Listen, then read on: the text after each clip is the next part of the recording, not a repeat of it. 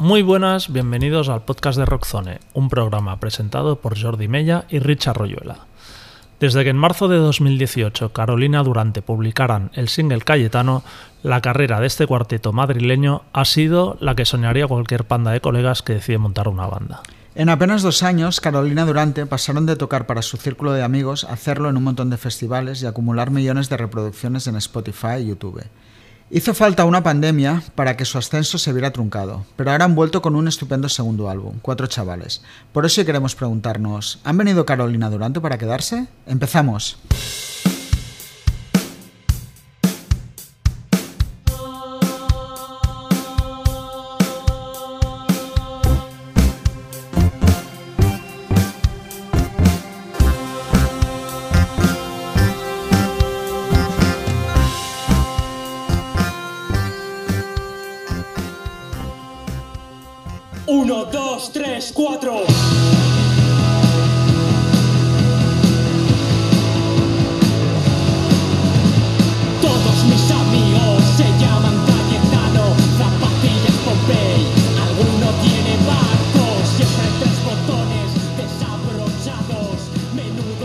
Como tantas cosas buenas en la vida, el éxito de Carolina Durante llegó sin que nadie lo esperara. Cuatro amigos del Colegio de Santa María de Yermo de Madrid, Diego Ibáñez, voz, Martín Bayonrat, bajo, Juan Pedralles, batería y Mario del Valle, guitarra, empezaron a tocar juntos en 2016 sin otra pretensión que divertirse. Inspirados por bandas de la escena madrileña como Los Pusetes o Juanete y los Feos, Carolina Durante empezaron a componer temas propios con la convicción de que tres acordes y la actitud correcta eran más que suficiente. Y así también lo pensó el sello Sonido Muchacho, quien decidió apostar por ellos y publicarles su primer EP, Necromántico, en 2017. Pero la canción que lo cambiaría todo sería Cayetano, un himno contra la pijería autollamada liberal que se convirtió en viral al año siguiente. La buena racha seguiría con la versión de Perdona, ahora sí que sí, de Marcelo Criminal, con Amaya y la publicación de su primer largo en abril de 2019. Su frescura, actitud gamberra y unas canciones que bebían tanto de los Ramones como de los Nikes o Jesus o Mary Chain les llevó a los escenarios del Mad el FIP o el Bilbao BK Live y a llenar cualquier sala que se les pusiera por delante. Tras el parón obligado por la pandemia, Carolina Durante reaparecían a finales de enero con su segundo álbum, Cuatro Chavales, un trabajo incluso más guitarrero y punzante que el primero, que demuestra que el éxito no ha logrado estropear todo lo bueno que tienen por ofrecer.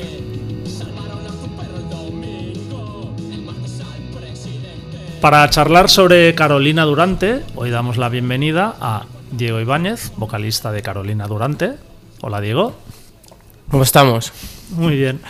Y también tenemos a Juan Pedralles, batería de Carolina Durante. Hola Juan. Hola. Bueno, pues nada, antes, que nada te vamos a hacer hablar, ¿eh, Juan, ya te lo hemos dicho. Vale, vale. Antes que nada, eh, bueno, pues gracias por venir. Sabemos que hoy tenéis un día súper liado de promo y, y en un rato, de hecho, vais a firmar a Disco Revolver, discos y, bueno, un poco con encuentro con los fans. Sí. ¿Cómo lleváis este tipo de, de actos y de cosas, de firmas promocionales? ¿Hay, ¿Hay algo que os llame la atención cuando os ven los fans, cómo reaccionan?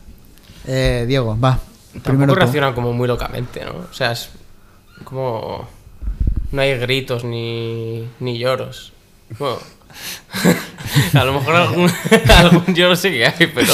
Hay alguien que se ve que se pone ahí bastante nervioso, pero más allá de Sí, eso nada. Sí, sí, sí. Hay peña como que de repente te va a dar el vinilo, está ahí ¡ah! con el, con el tembleque, ¿sabes? Pero más allá de eso... ¿Os llama la atención por eso o que haya gente que reaccione de esa manera o que alguien se os ponga pues eso a llorar o Es que sobre todo que hay muchas veces que no sabes cómo comportarte, ¿sabes? Porque es como que vienen como con, como con mucha emoción y es como que eh, tú lo único que puedes ofrecerles es, oye, ¿qué te pongo aquí? Eh, vale, con mucho cariño para quien sea, ¿sabes? Y te- como que si, si quieren te haces una foto, hablas un poquito con ellos, pero más allá de eso es como, "Uf, es que no puedo darte nada más, ¿sabes? Como que- Ya. es como que vienes aquí a topísimo, ¿sabes? Y yo estoy como... Ya, y no hay ni tiempo además. Ya, ya, aparte. ya. ya claro es eso bueno Pero Siendo sinceros, por eso, la, por el tipo de gente que, que viene, ¿os caen bien vuestros fans? ¿Son gente con la que os diríais de fiesta o hay peña que decís, uff, ¿cómo podemos gustarle a este tío? Luego es que también ocurre una cosa que eh, a este tipo de. como de. pues esta, esta cosa de, la- de cuando firmamos y así. em, como que viene un. un- no, como que no viene toda, todo nuestro público, digamos, viene como la gente como Los fans como más un sector como más como más Ahí. pues un- a lo mejor más infantil o peña como eh, más joven que, que nos sigue y tal o sea por ejemplo todo el público como más eh, rocker y más mayor yo creo que sudan de estas cosas sabes entonces De hecho, no vino nadie especialmente mayor, tío. No, y, día. que, y si vienen especialmente mayor, vienen con, con sus hijos, ¿sabes? Que eso es curioso de ver. Bueno. Bueno, igual estoy equivocado, pero en general tengo la sensación de que no os mola mucho esto de dar entrevistas y hablar. ¿Es por timidez o porque no os preguntan nada interesante? Juan. Yo por todo, por timidez principalmente y porque realmente no, no me sé explicar muy bien, además sobre todo teniendo a, a Diego y a Martín que tienen ahí una labia que flipas, aunque Diego es, es verdad que a veces se va por las ramas, pero pues eso, no, a mí no me mola nada. Yo me trabo que flipas, tío. Sí, pero es porque a veces que me intento convencer con muchas cosas a la vez, se me pasan con muchas cosas por la cabeza y es como, ah, ¿cuál digo, cuál digo? Y empiezo a, a trabarme, empiezo a... bla, bla, bla, bla, bla, bla, bla, y no sé qué decir. Pero bueno, yo qué sé. A mí tampoco es que me guste, pero considero como que es parte de, Del curro. de esta movida, sí. O sea, digo, joder, qué menos, ¿no? Si hay alguien que te. Pues medios y tal, que te prestan. que te prestan atención y que valoran tu movida, qué menos, ¿no? Como. Pues, joder. Es que aparte, como que. Luego tampoco. Nosotros no somos eh, de. de dar mucho la brasa por redes sociales, entonces. Yo creo que nuestra. donde nos podemos explayar o donde podemos hablar de nuestra movida, que tampoco es que me guste demasiado, es en las entrevistas que, que damos a X medios, ¿sabes? Entonces, ¿Las redes y esto lo lleváis vosotros directamente o...? desgraciadamente. Sí. Sí. Y no os mola. No. Hombre, Nada. deben de quitar ya un mogollón de tiempo, ¿no? ¿Intentáis contestar a todo el mundo? o- ¿Las llevas tú o es entre todos repartido? El Instagram lo lleva sobre todo Diego, bueno, sobre todo y todo. Y todo. Y todo. Ahora Hace somos- poco abrimos un TikTok y lo lleva Martín. sí, sí, sí. Nada, yo en cuanto. Yo creo que en cuanto despegue un poco la movida y, y podamos como pagar a alguien o que, que lo lleve y demás, lo haremos, ¿sabes? Porque al final es como que te. No sé, a mí por lo menos me quita como tiempo. No, ya no por lo. mm, por el de responder a la peña o por- es que no quiero estar ahí pendiente de oh, qué, te- qué tengo que publicar ahora y qué pongo y a qué hora y pff, o sea, me, me, me- da una brasa tremenda. Bueno, supongo que una de las consecuencias de crecer es esta, ¿no? Mayor presencia en redes, bueno, muchas cosas. Pero un poco respecto a las entrevistas, eh, ostras, lo que os quería comentar, bueno, yo más o menos voy viendo a- ahora sobre todo con el disco que habéis hecho mogollón de os invitan a programas de estos de o que están en YouTube. Hmm.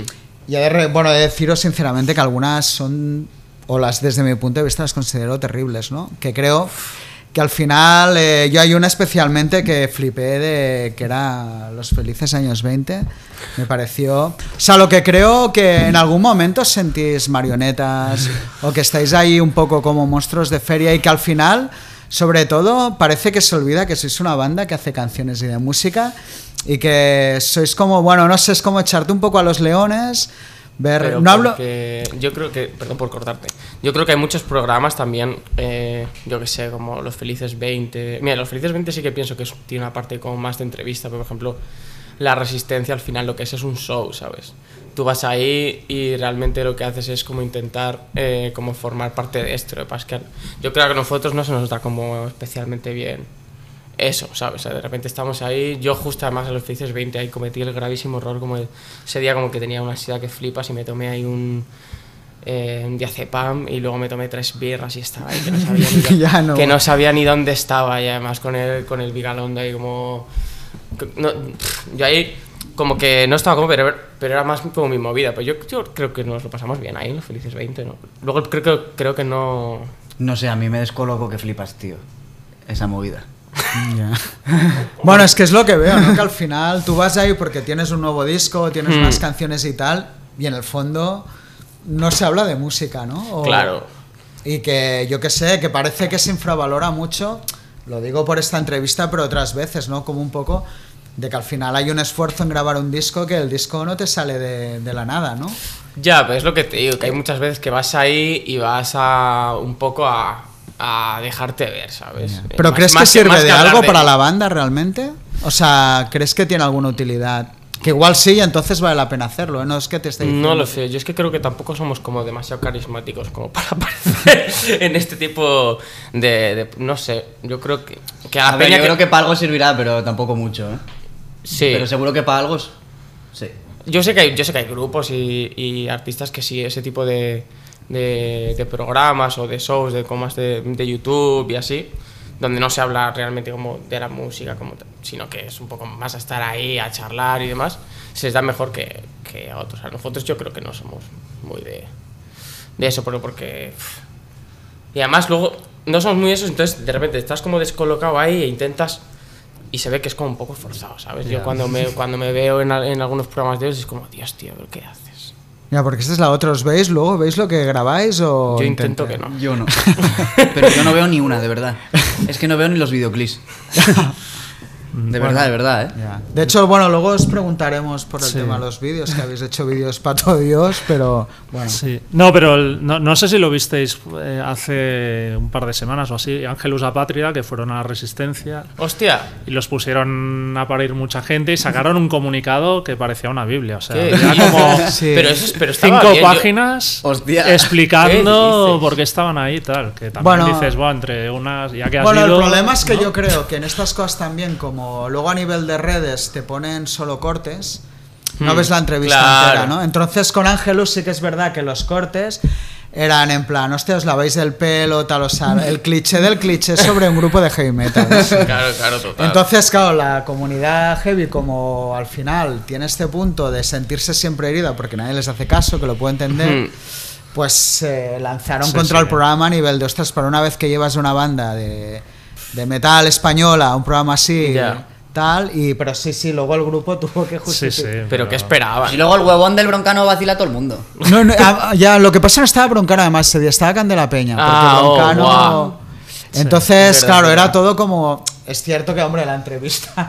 No Pero era- estaban ahí topanchos, ¿eh? Yo ellos les- les- ellos sí, estaban a gusto claro. de la hostia y Sí. súper contentos de estar Sí. en el programa. Es que yo lo pienso así, si tú estás si tú estás a gusto, la movida es cuando tú estás ahí y de repente pues te falta el respeto. Ya. o- pero mientras estés ahí de risas y como y a gusto, ¿sabes? Como cómodo, ¿qué más estás? Bueno, también muchas veces que hay gente, periodistas, sobre todo los de la tele, ¿no? Que es como que quieren situarse siempre por encima Mm. de, de- quieren ser ellos las estrellas, ¿no? Y entonces Esa es la- esa es la entran en el punto este vacile que dices, pero si no tiene ningún sentido, si la gente está viendo el programa es por a quien llevas, no por verte a ti, ¿no? Ya, pero es una cosa como yo soy el que da aquí da el espectáculo. Como que no, no, no es una entrevista per se, ¿sabes? En, las- en la que tú das una entrevista y de alguna manera intentas como beneficiar al entrevistado y joder. Claro. Es sacarle como jugo. sí. Pero aquí hay, o sea, hay muchos Bueno, el hormiguero es- mismo, ¿no? Sería Sí. otro ejemplo de decir, tío, no sé, que tienes ahí peña que podría estar bien en una entrevista Ya, y pero al bueno, final son- no, no va a ningún lado. Sobre el disco, hablando un poco, esto, el álbum realmente lleva grabado un año y pico, lo cual es muchísimo para una banda a la hora de mostrar canciones y todo esto. Eh, ¿Sentís que todavía refleja lo que eres en aquel momento, el estado de la banda o tal? ¿O realmente se hubiera un momento de hacer un álbum? Y luego, por otro lado, lo que sí que me sorprendió mucho, eh, que todos los temas que fuisteis un poco sacando entre medio de los dos álbumes, llevaban una línea realmente, habéis, es como otro disco de rock muy en la línea del primero, ¿no? Que parece que todo lo que habéis hecho por medio sea como, no voy a decir experimental, pero diferente, jugando con otras cosas y que de nuevo habéis hecho un álbum muy de rock, de guitarras y, y esto. Entonces, bueno, es esto. ¿Realmente creéis que es lo que representa ese Carolina Durante, lo que es hoy, o, o serían Sí. diferentes? Hombre, Porque supongo que habréis hecho temas, ¿no? Desde entonces, ¿o no? Estamos en ello. Deberíamos, deberíamos de haber hecho más. la verdad que sí, pero es como que de repente teníamos un, durante este año, teníamos ahí como el álbum guardado y como que el podernos eh, hacer canciones nuevas y tal se hacía como un poco como costoso, un poco raro, ¿sabes? Porque era como que tenías como el, el almacenamiento ahí como lleno intentabas meter como más canciones como veías que no, que no, no salían, que necesitas, necesitamos como sacar el, el, El disco el primero disco y- para luego empezar otra vez a hacer canciones.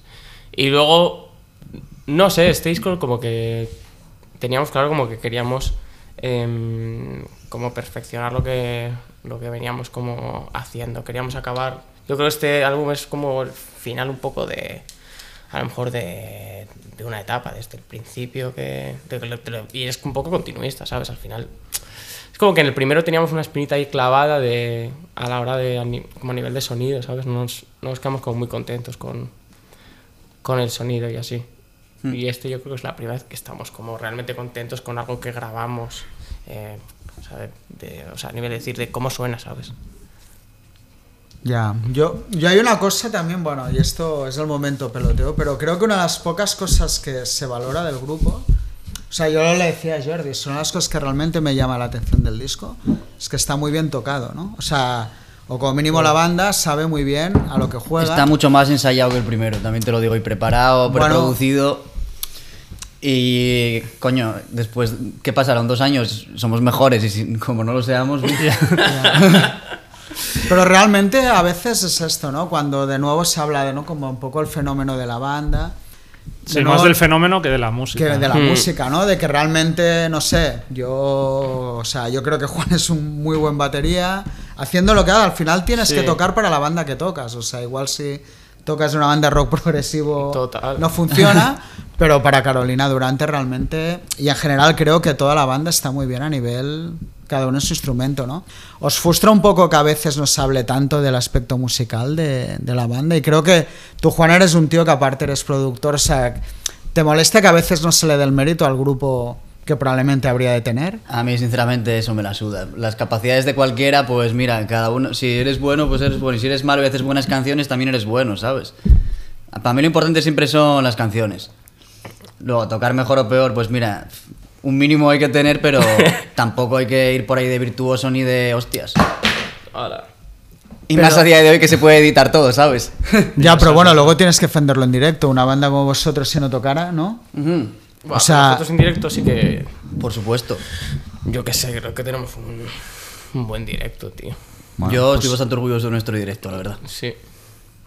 No Por- sé, creo que esa es... Bueno, eso es porque tocas. Si no tocaras, no tendrías un buen directo. Sí, hombre, sí, pero vamos, que yo tampoco valoro lo que más la virtuosidad de la peña, No, ¿sabes? luego hay peña que toca en directo de la hostia y tiene un directo hiper aburrido, ¿sabes? Que dices, madre mía, chico, yo para veros ahí me, me escucho el disco en mi casa. Ya, yo más que nada de la virtuosidad, ¿no? Me refiero de saber lo que has de tocar cuando, Sí, toca, claro, sí, cuando sí, has de claro. tocarlo. O sea, Sí, la virtuosidad, precisamente una banda como la vuestra, no tendría, Que va, no tendría sentido. y esto. Hmm. ¿Y disfrutáis grabando en el estudio o se provocan situaciones de mucho estrés? A mí me da un coñazo... Estrés y sobre todo aburrimiento, eso es. Sí. Al final. Yo creo que el único que, puede, que disfruta es el Mario, ¿no? Como- Porque es el que más tarda, ¿no? Sí. Sí. Al final cada uno graba lo suyo y luego, venga, ya esperar. No, porque Pues bueno, eso- echar un ojo a, da- a dar opiniones, pero vamos, por lo general suele ser nada, tirarse en el sofá y esperar. Ya. Pero Es un poco la paradoja esta de hacer como música con energía y empuje Mm. y luego muchas veces ves a, la- a los músicos en estudio están con unas caras ahí de, Nada, de nada. aburrimiento total, ¿no? Es que además, justo eh, este disco lo teníamos tan trallado, ¿sabes? De, lo, teníamos- lo veníamos ya con, o sea, con todos los arreglos, incluso ya pensados, ¿no? Había un poco que surgió ahí en el, en el estudio, entonces como que ya íbamos como a tiro hecho, ¿sabes? Entonces era así, ya sabíamos lo que tocaba, cada uno hacía su puta parte y listo. A mí es que, eh, por ejemplo, cantar, grabar voces me, me frustra, ¿eh? Estoy ahí y, es como, Dios, esta no, esta no, esta no, esta no. Cuando está bien, esto no está todavía lo mejor que, no es lo mejor que puedo dar de mí. Venga, déjame otra, déjame otra. De verdad, supongo que comes la cabeza 50.000 y- tomas por canción. Sí. Y ya. Y luego me voy del estudio y llamo a Bernie, nos pasan ahí alguna vez. No, esto, esto no, no. Esto no, voy a, voy a regrabar. ¿Cuándo quedamos en tu estudio tal? Y se va a regrabar las voces otra vez cuando en verdad ya están guay, pero bueno. Yo entiendo que como es el... ¿Grabáis todos juntos o no? Cada uno va cuando haces voces, por ejemplo, No, tuya. hombre. No, no, no grabamos en directo. No, me refiero, grabamos todos juntos. Vamos. Ah, Estáis sí. cuando tú haces estáis tus presentes los sí, cuatro. sí, sí, sí, sí. Sí. Hostia, se- sería ya un poco desalmado eso, ¿no? No, Bueno, no, no, igual las dar, voces hay que dar apoyo moral. claro, Ya, claro, bueno. claro. Ya, pero igual te tocan los cojones cuando estás. A mí me tocan De- los de cojones. hecho, sí. ¿eh? A mí me tocan los cojones, la verdad. Estoy ahí grabando y de repente noto ahí me cagándome en Dios una sombra por detrás. y noto y oigo risas, ¿sabes? Por ahí yo en plan que el micrófono está hijos de puta, me estoy viendo reíros. Sí. De todas y a la hora del álbum, o sea, creo que eh, cuando editáis 12 temas es- tenéis en mente el concepto álbum, ¿no? De, que es algo que se está Total. perdiendo mucho, ¿no? Que creo que es... Ves que es normal, si todos... Porque esta es la segunda parte de la Hmm. pregunta. Os- en cierta manera tú estás grabando un álbum, pero al final sacas el álbum y casi la mitad de temas ya han salido, Total. ¿no? Con lo cual es muy complicado también ese factor sorpresa a veces a la hora de... Sí, bueno, en este... eh, realmente sacamos tres, mogollón, ¿eh? tres singles, luego es que sacamos uno entre medias que dijimos, bueno, es que lo vamos a sacar ahora porque es un momentazo, ¿sabes? Que es el de, el de 10, que tenía que ver con lo de Messi. Digamos que le da todo el sentido. Entonces, al final acaba sacando cuatro canciones, que es un tercio del álbum, ¿sabes? Antes de... Joder, pero es que hay artistas que es verdad que sacan, a lo mejor sacan un álbum de nueve canciones o de ocho y han sacado cinco, ¿sabes? Cinco adelantos. Te dices, chicos, que me escuchan la mitad del álbum o más de la mitad. Si sacan álbum. Porque tú ves el top artistas mundiales ahora y pff, al final lo que manejar son single, single, single, single, single. Ya. Claro, y Peña que lo que hace es sacar singles, va sacando singles y cuando llega a 10 los plancha, boom, ya está. Claro. Bueno, es eh, un poco lo que era antes, ¿eh? la música, que se sacaban Hmm. singles y los álbumes eran los recopilatorios de, de singles. De todas maneras, y luego está el tema de los vídeos, ¿no? Que al final, cuando habéis sacado el álbum, habéis sacado vídeo de, De todas. de todas. Hmm. Además, cada uno con cada uno tiene su vídeo protagonista, ¿no? El tuyo es del de Urbanita, creo, ¿no? Eh, cada, bueno, un poco la idea tiene eh, algún concepto, es un poco decir, mira, nos sacamos ya la presión de encima de hacer vídeos. Bueno, la idea era como tampoco teníamos preso para hacer vídeos para todas las canciones porque no, porque no, porque no lo tenemos.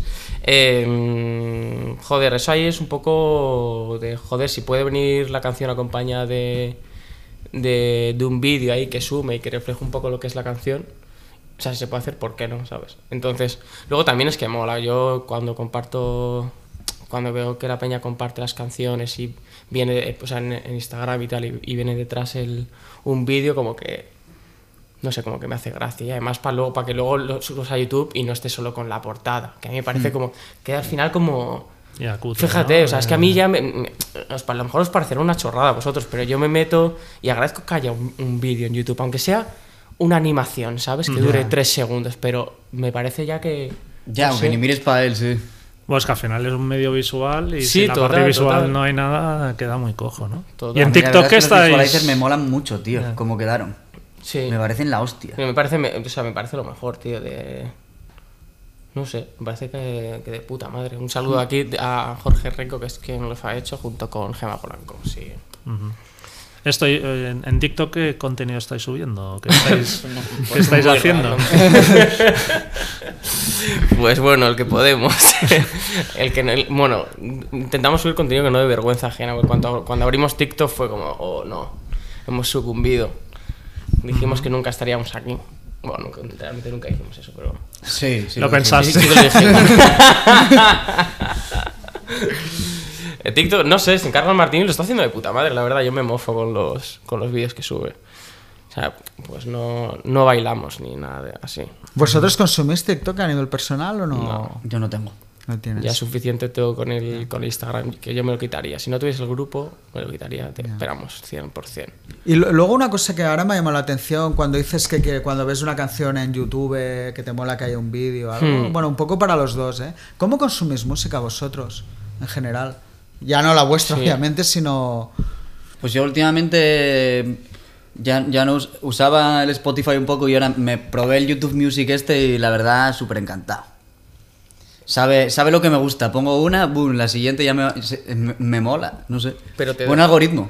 Pero te manda como un- algunas que ya tengas guar- guardadas como la te, te Yo creo que- a una random. Me dirige a una random relacionada, pero en plan otro grupo igual que no escuché nunca. O sea, como radio Spotify de, de esta canción. Del palo. Yo escucho Spot- yo Spotify.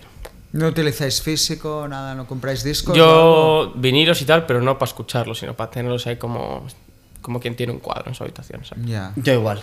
Yo si compro un vinilo es porque la banda me flipa y- Claro. y, para ponerlo en la estantería. Pero luego no, o sea, no lo ponéis. ¿no? Que va, vaya pereza andar ahí dando la vuelta, tal. déjate, déjate. A mí me acaban de regalar un, hay un tocadiscos y... Y se va a quedar Y ni lo ahí. estrenaste. No, pero porque sí, lo, tengo que, lo tengo ver que si poner. saltaba el nuestro. Antes que comentabas como que el primer disco, el sonido no, no os acababa de convencer, ¿creéis que es más culpa vuestra o culpa del productor? O... De todos. De todos. No vale la ¿Qué- de culpar al productor No, ¿Qué falló? ¿Qué falló? ¿Qué, qué diríais que falló? Bueno, es que al final, joder, Fue nosotros llevamos, como- llevamos topado con esto, ¿sabes? Y eso, se- eso se nota, ¿sabes? Cuando al final, a medida que va pasando el tiempo, vas, vas aprendiendo de, de errores que has cometido, que no estoy diciendo que, que haya sido un error, pero... No, no, bueno, para nada. Pero bueno, es algo que, que- que está ahí, que con el paso del tiempo, pues di- di- pensamos, yo por lo menos pienso que se quedó como un poco frío, ¿sabes? Un poco como demasiado limpio, poppy, un poco como desalmado, ¿sabes? Le falta un poco el... Pues eso. De mala todo- hostia. De mala hostia, le falta mala hostia. Le falta Ya, pero yo, por ¿sabes? ejemplo, que no os había seguido antes Sí. de que saliese el disco, y, y lo que me moló fue porque escuché el disco y al poco os vi en directo y dije, hostia, me moló mucho ese contraste. ¿sabes? Hmm. Claro. Cambio el disco nuevo, sí que lo veo como mucho más, Claro, como más cercano al más directo. cercano al directo, ¿no? Es que lo pero que que, esa diferencia también, o sea, a mí no me molesta. ¿eh? Ya, Eh, supongo que vosotros desde dentro, claro, sabéis cómo sonáis Hmm. Claro. en el local y en directo, igual el disco os queda como corto, pero a mí el disco como si como obra me parece que está guay. el No, no, no, si a nivel de, de- de composición y tal estamos súper Mm. contentos, ¿sabes? Pero eso, eso, eso Y el sonido no es que sea malo, ¿sabes? No. Simplemente no era lo que, lo que esperábamos. Y luego que joder, que joder, es que yo estaba ya harto como de, de escuchar eso, de joder, escucha, se escucha en disco y bueno, pues sin más, pero luego, Dios, eh, después de dos en directo, joder, pues como que la peña le, le- le hacía clic, ¿sabes? Ya. Y, ya y- y dijimos, tío, pues que lo que tenemos que hacer es acercar el pues más el, el disco a lo, que, a lo que puede ser el directo, que luego tampoco queremos que sea el disco igual que el directo, ¿sabes? Porque eso tampoco tampoco mola, para eso te lo escuchas en casa, ya te digo. Claro.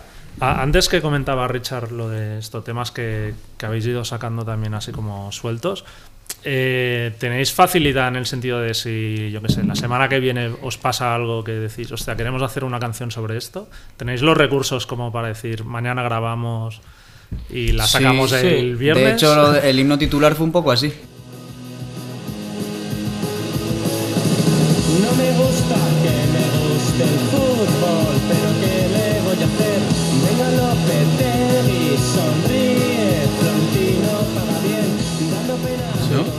Hicimos el. Hicimos la canción. La canción en el un día, vídeo, el vídeo el siguiente. Sí. Lo que pasa es que, claro, eh, como que tenemos que tener esa. Esa cosa. Yo, a mí me gustaría hacerlo más, ¿eh? Como de repente. Pues de repente, Ayuso casado. eh, el derby final, ¿sabes? Pues me gustaría de repente coger y hacer una canción sobre eso. Pero también es verdad que es como que tienes que tener una. Tienes que tomar la iniciativa, tener como. ¿Sabes? Que es como, ¡buah, qué pereza! No, porque me, me sorprende en, plan que por un lado parecéis como muy espontáneos, pero luego sí que se ve que como que reflexionáis bastante Claro, sobre lo que habéis hecho, ¿no? Y por desgracia cada vez más. Claro, lo- es que también es lo que te digo, es joder. eh, Los raperos que en ese sentido lo tienen más fácil, ¿sabes? Eh, yo me acuerdo el, el Ontas de Tangana, ¿sabes? Hmm. ¿Tú te acuerdas de esa, de esa canción? Uf, claro que sí, tío. Seguro que no. Que- que vale, vale. bueno, pues eso, es que cogen y se van a casa de su colega, les tira una beat, se graban ahí cuatro barras y, y pi- y pista, pero nosotros tenemos que ir al puto estudio, grabar instrumentos, no sé qué. Voy Y hacer como- la canción, que es más Y fácil. antes de hacer la canción en local. Claro, claro, y luego to- tocarle, pues sí, pues bueno, yo qué sé, al final, yo qué sé, hay canciones del primer disco que, que compusimos en el, En el en estudio, el en el estudio, tío, y no las tocamos en el local, ¿sabes? Literal, Ahí. eh. Sí, sí. Ya pues- ¿Cuál, ¿Cuál era? ¿O Pues sí, cuáles? cemen- Cuando niño. Era cuando niño, cementerio. Cementerio. Es que, que son de los dos de los temas que más le mola a la peña del disco. además. Sí, mo- cuando niño no sé, pero cementerio sí. Hostia, cuando niño es muy chula. A mí ¿eh? cuando niño me flipa, tío. Es muy chula. Cuando niño, cuando niño me gustaba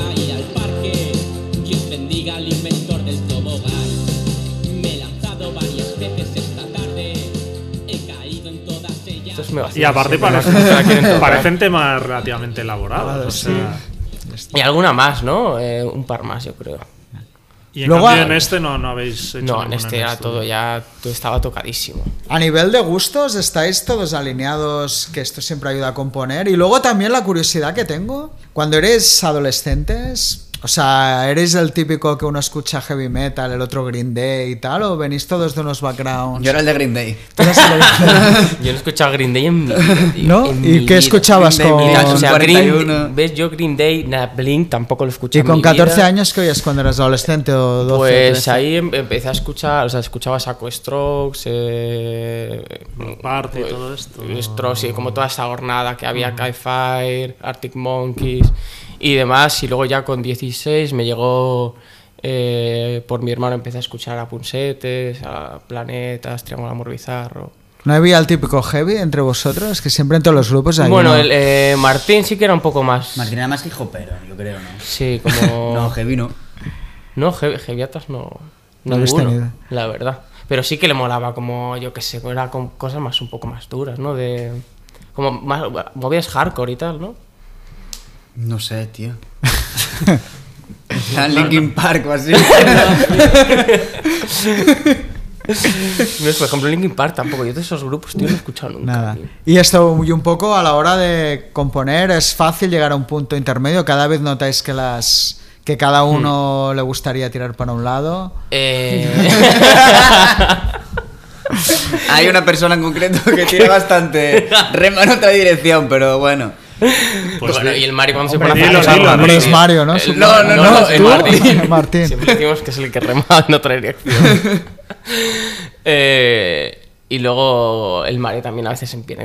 Cosa, yo con una, con una melodía como muy clara, como bastante normal, que con, con tres acordes mayores haría. Hostia, sí, Pista sí, y es verdad que se intenta hacer- rayar más de la cuenta, sobre todo últimamente. Pero bueno, Sí, encontramos El, el punto medio, lo encontramos enseguida, también te Sí, digo. sí, ¿eh? sí. No, nos, no nos peleamos. Aún así, por una cosa que has dicho antes, Diego, ¿creéis que realmente el tercer disco será diferente, no será tan continuista? Por un poco lo que has dejado intuir. Yo creo que sí. Que ah, tenemos. No sé, ya, aparte que no nos lo pide, ¿sabes? Queremos hacer. eh, pues evidentemente no va a ser una. No nos vamos a volver locos, ¿sabes? Porque al final. eh, No sé, somos quienes somos, la banda es la que es y hacemos lo que hacemos, sí. Pero. Pero sí, ya estamos metiendo alguna. Algún teclado, no sé qué. Una orquesta. algún Ya violín, todo- cuarteto de cuerda, Lo todos los clichés lo de que- grupo lo que- grande. lo que- Piano de cola. Lo que, lo que no va a ser es aburrido. Eso lo tenemos claro. Que queremos que sea. Esa es la.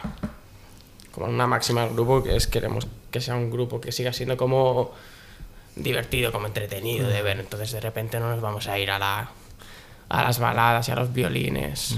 ¿Qué, qué disco o qué grupo en plan, que os gustaba y escuchasteis un disco y pensasteis, vaya mierda, la han cagado? Joder, pues. Wither. Hostia, aquí estás hablando con dos, sobre Sí. todo Jordi, es del sector Wizard ¿no? duro. A mí me flipa. Sí. No, No, no, a Wizard a nosotros nos flipan, Son pero siempre ese rollo que hay de los fans de Wizard, ¡Hostia! Míralo. Oh yeah. Ya ves. Sí, sí. que les digo, siempre le digo, cuando se a mí me mola mucho, pero no llego a ese punto de fanatismo que parece que les mole más que la cague el grupo para Para- criticarlo. Total, total. que- Pero es que hay un punto muy de eso, tío. Cuando eres muy. Cuando el grupo ya. ya- o sea, como que hay un punto de. Una parte del, del fan que es como que. A ver, a ver este disco, no sé qué. Y como lo escuchan. Y es como, uff. Alivio cuando suena. Cuando de repente el disco es bueno. Y cuando el disco es como. "Me- ya lo sabías. Que Ya, sabía y que a cagar, sí, pero es que con Wizard creo que es Pasa especial, un disco sí, otro no, dos que sí. Y aparte de Wizard, algún que recordéis. ¿Por qué miras a mí, tío? No sé, no sé qué digas. Hombre, pues mira, hablando antes de los Strokes, pues un par de discos ahí bastante... De hecho, me alegré mucho con el disco que sacaron de la pandemia, este último. Me alegré bastante porque creo que es muy buen disco.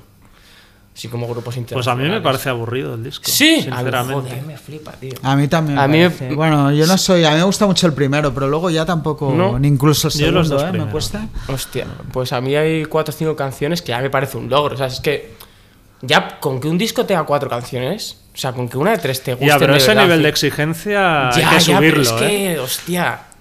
Yo creo que eso se lo pueden permitir grupos que igual tienen cinco discos buenísimos, ya tienen un catálogo ahí Wizard. de... Claro, es que cuando Sí, tienes cinco Wizard. discos claro. buenos, estar a la altura ya. Sí, Cinco más o igual- diez más. Cinco discos buenos Bueno, son muchos discos buenos. Ya, bueno, Bueno, pero, ya, pero, pero hay eh, muchas bandas que lo Wizard tiene cinco discos buenos, por Ya. ejemplo. Mm. Y Ya, ya. vosotros supongo que aspiráis a tener cinco discos buenos, ¿no? Joder, a ver. A ver. Ya está. De Bueno, momento pues- lleváis uno y medio, ¿no? Según vosotros. ¿o qué? ¡Qué rata! Del mainstream, digamos, español, pero el mainstream este que es medio indie y tal, ¿qué, qué, qué- qué pensáis? Porque a mí es que me, Pues hay grupos me da que- mucha pereza en A general. mí me da mucha pereza porque además son. No, no todos, ¿eh? pero hay como hay una, una banda. Una bandada Una de- banda, una banda. Una panda de dinosaurios que llevan ahí 20 años en los carteles, tío, y no dejan ahí como que se renueve la cosa, ¿sabes? Pero es que eso al final también es como Y no es culpa de ellos, ¿eh? Claro. Eso os culpa pasará de a ellos. vosotros No es también, culpa de igual, ellos. ¿eh? Nos pasará. No creo, ahora sí las cosas van ra- mucho más rápido, tío. Yo creo. Bueno, supongo. Yo creo que hay de todo. Hay bandas que sí que se quedan y otras no, pero es que porque igual no hay consistencia o. Pero yo qué sé, en, en- es que también, eso también es culpa también como de los, de los medios de, de la industria en sí, ¿no? Yo, Claro, si joder, en, en Inglaterra pasa una cosa que cuando un grupo lo peta, un grupo joven, como que la peña se, se vuelca en ese grupo. Con Fontaines DC, ¿sabes? Eh, bueno, que no son de allí, pero... Pero es- ocurren cosas así como con Same, ¿sabes? Que de repente la gente como que lo valora y dice, hostia, estos, estos chavales, tal, vamos a, vamos a ir a hacer support a saco. Y aquí parece que no, que, que una banda que de repente pega es como que se le mira de, de reojo, ¿sabes? O sea, bueno, yo creo Bueno. que en nuestro caso como que se nos ha, se nos, joder, se nos ha dado un apoyo que flipas y, y demás, ¿eh? Pero yo qué sé, tío. Ya, yo veo, yo, eso, tío. yo veo, tío, yo veo grupos de, de, de, de peña, tío, que joder, digo, ¿cómo esta gente no puede estar más, más para arriba, tío? Y nosotros sí. Bueno. Bueno, yo creo que también es que. Yo una vez pusiste un ejemplo, la otra vez que, que habláis de los pulsets mucho, Sí. y que dices, hostia, ¿cómo los pulsets no están Ya, más ya, arriba? ya, ya. Yo creo que los pulsets no están más arriba porque no están más arriba. O sea, quiero decir, eh, hay un. Yo veo los pulsets en directo. O sea, vosotros es una banda que eh, generáis unos códigos que todo el mundo multigeneracional puede entender. Hmm. O sea, los pulsets, yo fui con mi hija a verlos. Claro, tienes cinco tíos ahí clavados. Ya.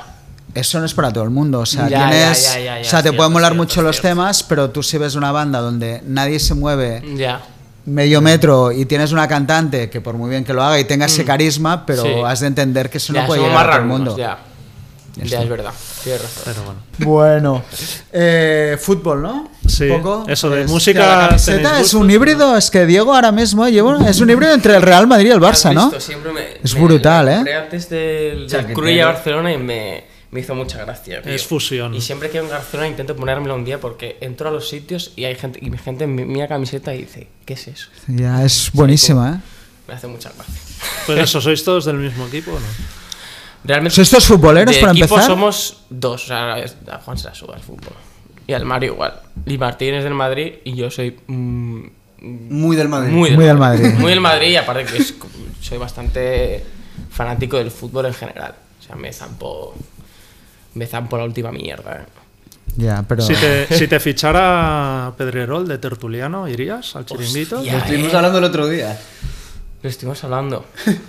Eh, El nuevo no Álvaro es que- Benito. El nuevo Álvaro Benito. Es que creo que, no sé, creo que no tendría como demasiado que, que aportar. Es lo que te decía antes. De repente te, te dicen de estar ahí en un, un espectáculo, pues el chiringuito y tal de tercio y dices, "Pff, esto, esto ¿qué, qué Hombre, hago ahí aquí? con cuatro ¿Qué hago birras aquí?". te lo tienes que ya, pasar ya, bien, ya, ¿eh? ya, ya, ya, ya, Ya, ya. a las 12 de la noche yo creo que cambia, Ahí cambia ahí el juego. Ahí hay alguno que maneja más de. más que cuatro más que, birras. más que birras, eh. Ya, supongo, bueno, está rodeado de culés y atléticos. Sí, ¿no? Eh, ¿Atléticos? Ostras, Sí, no sí. fastidies, pero ¿cómo Su- llega aquí? Supongo que como buen muy muy madridista eres muy muy anticulé y anti eh, No, colchonero. Tampoco, tampoco, tampoco. De hecho, me da hasta un poco de penilla el Barça este año, ¿eh? Bueno, tampoco tengas tan arriba, ¿eh? porque vamos. O sea, sí, pero cuidado, eh, cuidado que no está la cosa para sacar pecho nadie este año, eh. Que no estéis tampoco. No, no, no, no. Estaba de nivel bastante bajito. Ya. De hecho, antes has mencionado 10 era realmente por Messi, jugáis un poco con Maradona, también los ídolos Era un poco a nivel grandes. de, de ídolo de un club que es de toda la vida, que se va, ¿sabes?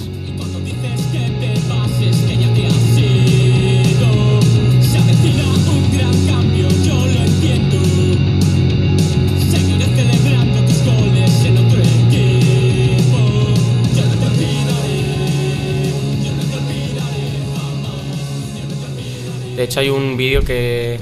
Un vídeo que, hay un vídeo en YouTube que ha hecho un chaval con goles como de, de Kike García en su etapa en el Real Murcia. Y, y bueno, ese era un poco el objetivo de la canción, que pudiese coger a como cualquier cualquier persona y bueno. O sea, como que no quería meter como nada como realmente específico, salvo el- es claro guiño a Cristiano Ronaldo. Ya. De las rayas negras, que es, claro, es como su marcha a la lluvia y tal. Pero como que mm, a- y bueno, la hice a raíz, a raíz de lo de Messi, claro. Ya. Y una cosa tú, Juan, bueno, si no te mola el fútbol, porque Carolina sí que hay una cierta parte que identificas con el fútbol por temas que han ido que habéis ido haciendo a lo largo de la carrera. Es algo que te la su en plan podría escribir de otra cosa. Diego, de hecho, que muchas escriba de lo que quiera, que escribe muy bien. Puede escribir de cualquier cosa. Bueno. Pero sí que es cierto que le- para la primera de fútbol, la del himno titular, nos tuvo que medio convencer ahí. Y para esta, y para esta el Mario. Para estar, el, el Mario sí que es más como "Uf, fútbol otra vez. Fútbol otra vez. Cuando, cuando traje como la de 10 ahí al, al local, que, que porque, eh, porque Juan dijo, si da igual, si es que parece que no habla de fútbol, que habla de la guerra. No sé. Ya, yo cuando la cantó la primera vez pensaba que hablaba de la guerra. Claro, y, por eso se, y por eso se la colamos al Mario, que si no... Bueno, pero mola. Bueno, hablando de un poco las letras, es un tema también creo importante en Carolina. Sí que es cierto que en general transmites... Yo recuerdo la otra vez que entre- te entrevisté que dijiste en algún momento de la entrevista que en general no eres una persona feliz, ¿no? O que te cuesta encontrar la felicidad. De hecho, y creo que las letras reflejan muy bien una especie de angustia, preocupación constante por el futuro. Eh, ¿Eres capaz un poco de disfrutar por eso del presente, todo lo que está pasando con la banda? ¿O siempre te preocupa más el futuro, lo que no has conseguido?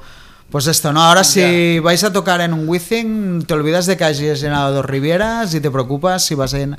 Este tipo de... Por, por Sí, ponerte sí, un sí, ejemplo, te- te ¿eh? entiendo. Soy un poco preocupito constantemente. Eh, joder, mira, si algo, si de algo ha servido como la pandemia, ¿sabes? Has- mm, ha sido como para saber realmente que esto, pues eso, que en cualquier momento te vas para abajo y con todo el equipo, ¿sabes?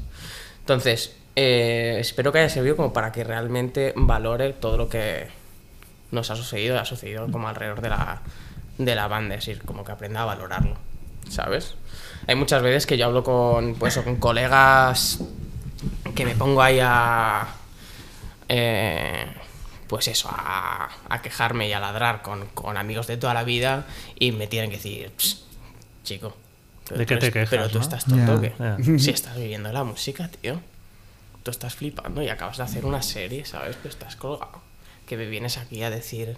Me vienes a decir que, que si estoy yo currando no sé cuántas horas en la oficina en algo que me, que me da absolutamente lo mismo, ¿sabes? O sea, ¿qué me, qué me vas a, qué me vienes a contar? Pero bueno, sí, soy, soy, sí. No sé quién dijo la frase, pero diremos que Churchill, porque todas las frases son de Churchill.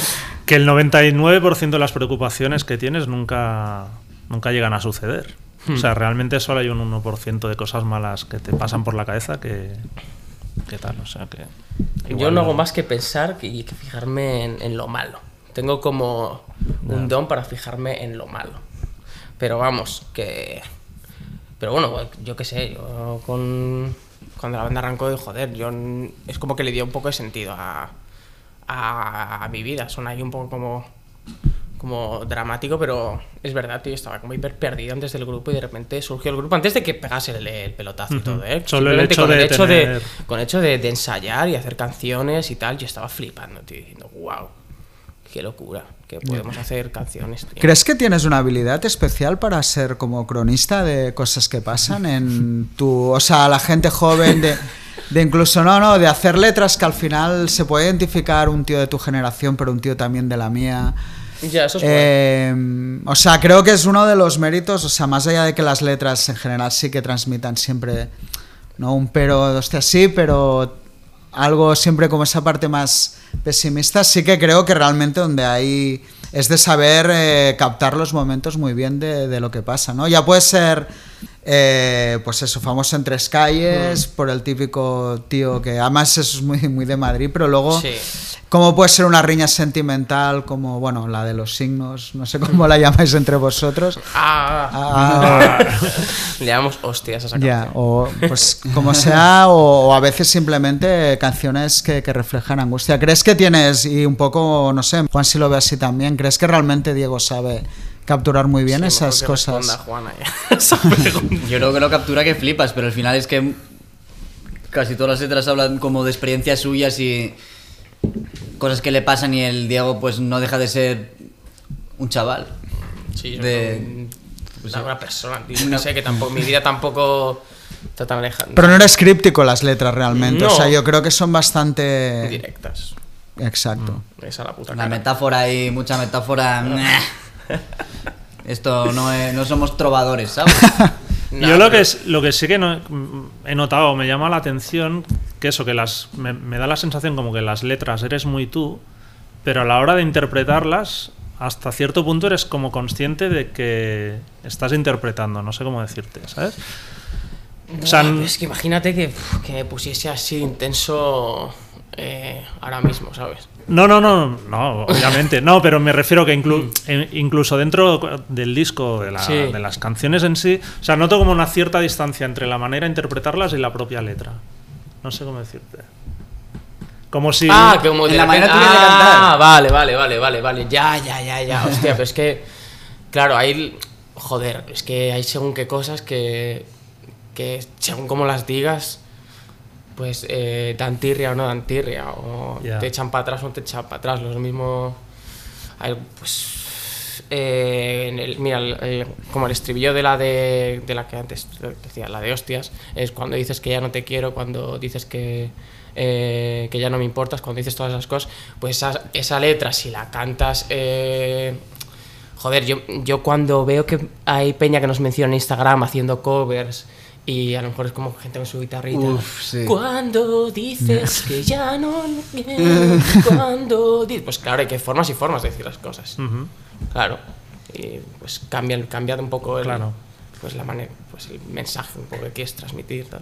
El Diego, yo me acuerdo que grabando yo a veces que decía, uff, espera, que lo canté demasiado bien. Claro. Voy a echar otra. Sí, pero me lo que me quería referir es eso, que se nota claro, como vale, una decisión vale, vale. consciente de, de que haya esa distancia entre lo que estás diciendo y cómo lo dices. Claro. ¿No? Sí, sí, sí. O sea. De hecho, pensaba que, claro, pensaba que te referías a cuando explico, cuando me, me preguntan por No, mi no, propia no, canción, no. como la manera que tengo de. No, pues, no, como no, de- no, no, porque no podrías vivir, si no. Toda la vida ahí afectado desde primera hora. Y un poco eso, la, la dinámica de- del grupo a nivel interno, cómo ha cambiado de antes de sacar el primer disco, que dijiste antes, hostia, para mí encontré como un objetivo en la vida, Hmm. De encontrar ese objetivo ahora que obviamente es tu vida, cómo ha cambiado eso también la relación entre vosotros. Yo creo que ahora estamos bastante de puta madre, ¿no, Juan? ¿Sois una banda que os consideráis amigos o no entre vosotros? Ante todo, antes Sí. que banda. Sí, sí. Y eso no ha cambiado, esa dinámica. No, no, no. Joder. esperemos que no cambie. De hecho, eh. Porque con los piques y todo eso se acaban los grupos. Total, total, total. ¿Quién es el ma- más ma- así rencoroso? Que Los mayores piques son entre Mario y entre Mario y yo. De hecho, al principio el grupo, cuando, cuando empezó a, como a petar la movida, y era como de joder, como que nos teníamos que acostumbrar a ello, y yo estaba como un poco estresado, por, como ansioso, ¿sabes? Por, y luego Mario es como todo lo opuesto a mí, es como un tío como súper tranquilo, súper pancho y tal, y todo lo opuesto. Entonces ahí chocábamos. Y me acuerdo un verano, tío. El primer verano, que hubo como un mes, mes y pico, tío, que, que era eso, vamos, guerra civil. tío. Hostia, Aquí yo me acuerdo aquella yendo para Bilbao. en. Santander, en Santander, man. Santander tuvimos una. Cuenta, cuenta, va. que- Pero, eh, pero en- decimos en las cosas. decimos- pues que ya aparte que, que, que pincho. Pinchas. Yo pincho, yo pincho, yo pincho. Vacilo, tal. No sé qué. y llego. llego- no, te- lo peor es que el Juan vacila a mí, pero Juan tiene una habilidad para faltar a la peña y que la peña no se, no se chine con él, ¿sabes? Ya. O sea, es No increíble. cómo, ¿eh? Sí, Pero sí, es, es un verdad. auténtico fallo, porque tienes muy carismático, tío, tienes mucha gracia. Y pues yo tampoco sé. Yo qué sé, con Mario, por ejemplo, Juan le puede hacer la misma broma, pero si se la hago yo, se la toma mucho peor. ¿Sabes? Eso pasa. ¿eh? Incluso Eso- Juan se la hace, yo me río y se enfada conmigo porque yo me río, ¿sabes? Pero bueno, eso ya pasó. Y tampoco fue para tanto y fue muy poco tiempo. Nah, claro, pero yo intento fijarme en lo malo, ya sabes. Ya. De todas maneras, cosas como estas, mole- o sea, te os chocan, o sea, supongo que a Juan no le pasa tanto, pero a ti ya te deben de conocer por la calle. Miradas tal, ¿te molesta? ¿Es algo que os- te incomoda? ¿Te, te llama la atención? A ti si te pasa también, supongo que... Que va, cero.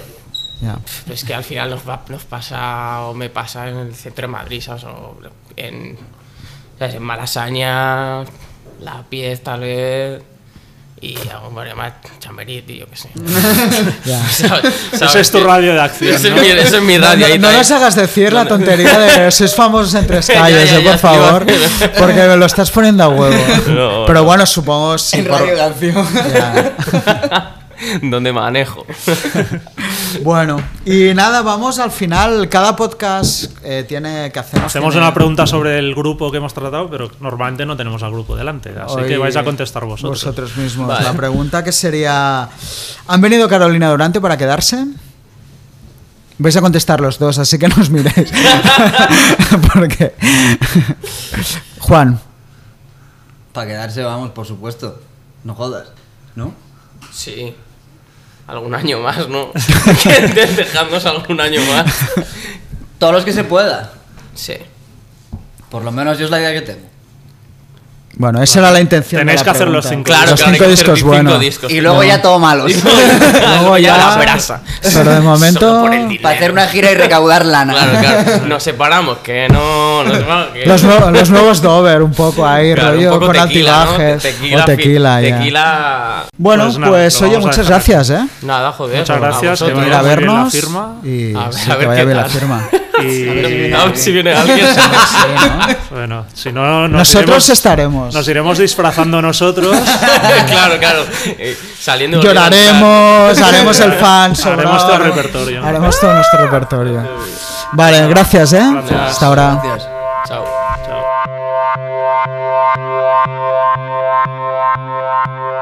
Oído, visto, leído. Pues vamos con las recomendaciones de oído, visto, leído. Richard. Pues de oído voy a hablar de un álbum que ha salido hace poco, todo y que es de temas antiguos, que se llama Algo Salvaje, que es el tercer volumen que lo edita Muster. Ahora hacía bastante tiempo que no salía un nuevo volumen. Y viene a ser un poco el equivalente a lo que es nuestros Nuggets, eh, la colección mítica de, bueno, que ahora edita Rino y tal. Y bueno, pues esto, mucho pues eh, rock, pop, psicodelia de los 60, canciones, bueno, todo bajo el prisma del pop o del rock de canciones de tres minutos. Y el disco es brutal, como los otros dos volúmenes, y sobre todo, bueno, lo que me sigue maravillando, ¿no? Que con lo se supone complicado que tenía que ser tener una banda de, de rock en un país como España en los 60, que realmente saliera tan buena Tanta- música. Y creo que hay algo muy chulo también que, que muchas veces, claro, las bandas tiraban de versiones de grupos de fuera, conocidos, menos conocidos. Pero lo que ahora, o sea, al final no dejaban de ser interpretaciones, porque no había esta historia de tener las canciones muy presentes, con lo cual cogían igual una canción famosa que a lo mejor habían oído de oídas y reinterpretaban el tema, ¿no? Y muchas veces con las letras en español, realmente me, me- me gusta mucho porque es, ahora es irrepetible de que sea algo así. Y siempre hablamos mucho, pues de esto, los nuggets americanos, tal, pero es que es una colección absolutamente fantástica. Así que recomendado. Muy bien. Yo no, no es que lo vaya a recomendar, pero bueno, me, me gustaría comentar. El nuevo de Jethro Tull, ¿no? no, no, no es Jethro Tull, pero casi, ¿eh? El nuevo disco de Big Thief, que se llama Dragon New World Mountain I Believe in You, un título ya pretencioso para un disco pretencioso, en mi opinión. Pero realmente ha recibido unas críticas de la hostia. En Pitchfork le cascaron un 9, por ejemplo, en Mundo Sonoro también. Y aunque no es un grupo que hasta ahora me, me hubiera interesado, dije, va, pues lo voy a escuchar. Y realmente veo que, digamos, de grupo. La necesidad, digamos, de, de la- de los medios indies, podríamos decir así, generalizando mucho, la necesidad que tienen de como de crear fenómenos un poco que con pies de barro. Porque al final, o sea, yo no es que sea fan ya de, de su música, que hacen así como hasta ahora habían hecho como un folk neo hippie bastante, no sé, ampuloso. Y en este disco doble, además, pues ya es como el, para mí, todos sus defectos. Sé que hay temas que están bien, pero es aquello como un globo súper hinchado y que no, para mí no está justificado en absoluto los, los elogios que se llevan. Sí, vale, pasan del folk y luego te meten un tema así con base strip hop. Pero es que ni las canciones en sí me parecen al otro mundo, ni la voz de, de la chica que canta tampoco. Y, y también, yo que sé, ahora que ha salido el de Beach House nuevo, que también es doble. Y no sé, son. O sea, veo que al final se critica muchas veces a, pues el mundo del rock, ¿no? Como que está falto de nuevos referentes y tal, Ya, pero es está que todo igual. Pero es que está todo un poco igual, ¿no?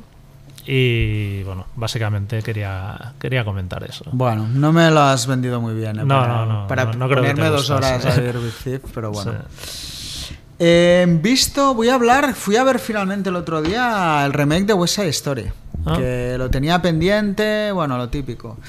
Y la verdad es que, bueno, en general ya las críticas o los comentarios que habían llegado eran buenos y bueno, al final, la verdad es que por muy icónica que sea la original, asumo que también si Steven Spielberg se pone a hacer un remake es que sabe que se va a salir va a salir airoso de él conoce muy bien todos los trucos y básicamente la película a nivel de secuencia es prácticamente igual. Cambian algunos planos pues a lo mejor si yo qué sé no pues a lo mejor algún baile que es dentro ahora es en la calle cosas muy puntuales, ¿no? Las escenas, pues yo que sé, el baile dentro de lo que se supone cuando quedan por primera vez que se conocen María y Tony está mucho mejor filmado, en un espacio más grande, los bailes son más espectaculares. Bueno, detallitos de estos. Obviamente falta un poco, pues claro, la, magia de, de la primera, ¿no? Mm. Pero realmente está muy bien, ya te digo, si te gusta la primera es difícil que vayas a ver o que te chirri la segunda porque está hecha con mucho respeto, se nota que es un capricho de él, que si te llamas Spielberg pues te Ya, puedes permitir puedes- hacer un remake.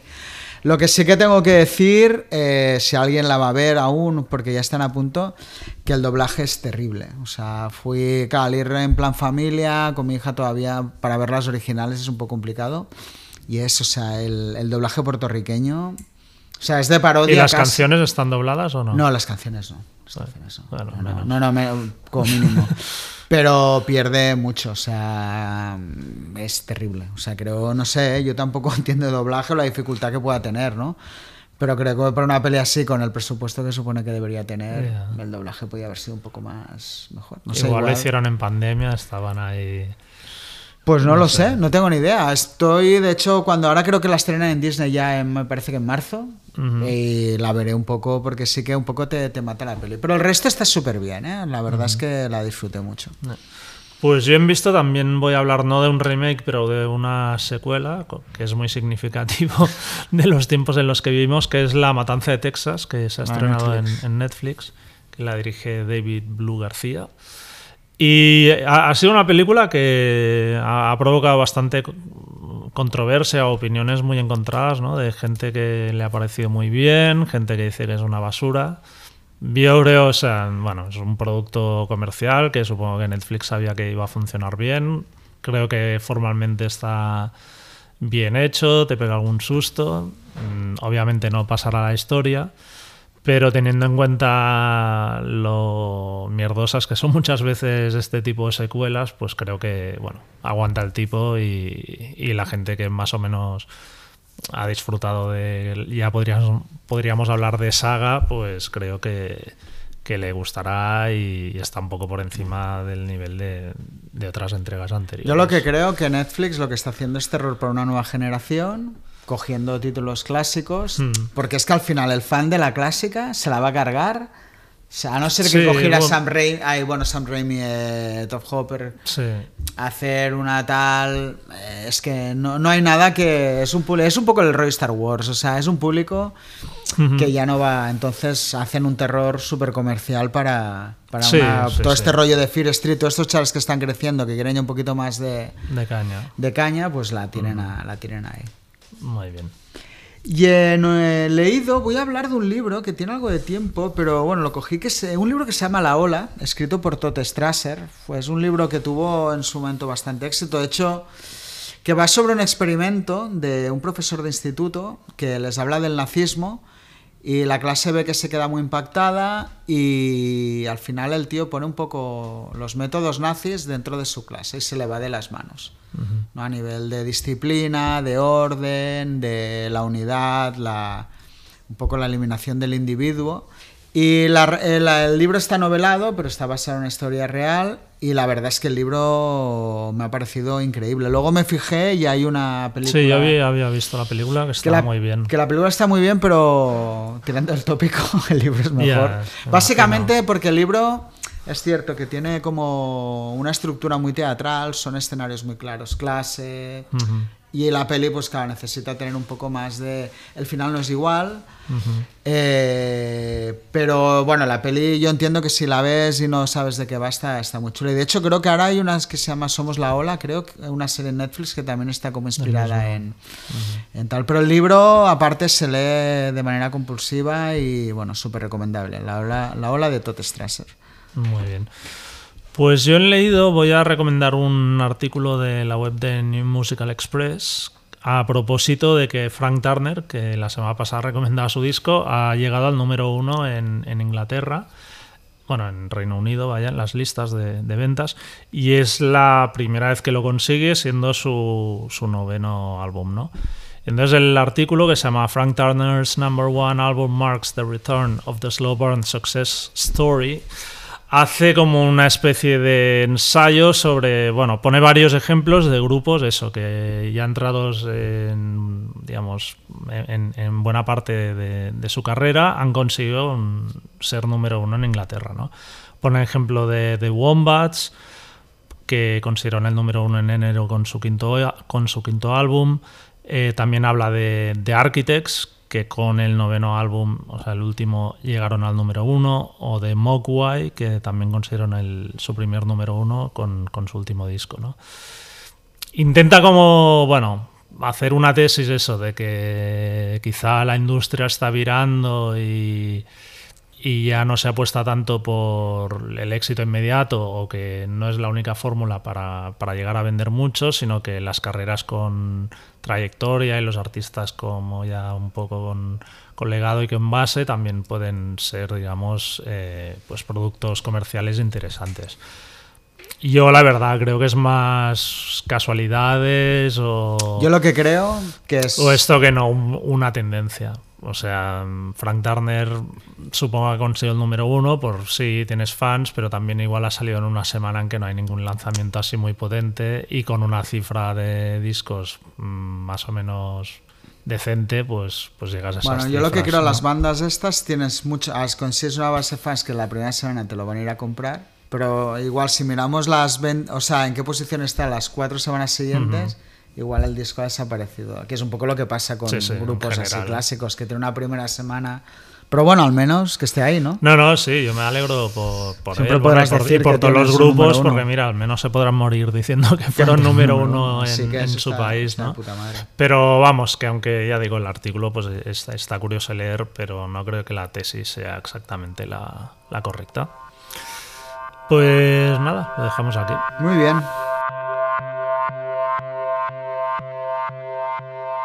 Pues hasta aquí el episodio de hoy. Esperemos que lo hayáis disfrutado. Si es así, por favor descargad o suscribiros al podcast de Rockzone en cualquiera de las plataformas donde escuchéis vuestros podcasts. Spotify, Apple, iBox y dejadnos una puntuación o un comentario. Y si os ha gustado, no dudéis en recomendar el podcast a vuestros amigos. Muchas gracias y hasta la semana que viene. Hasta entonces podéis seguirnos como siempre en nuestra web rockzonemac.com, así como a través de Facebook, Twitter o Instagram. Nos vemos.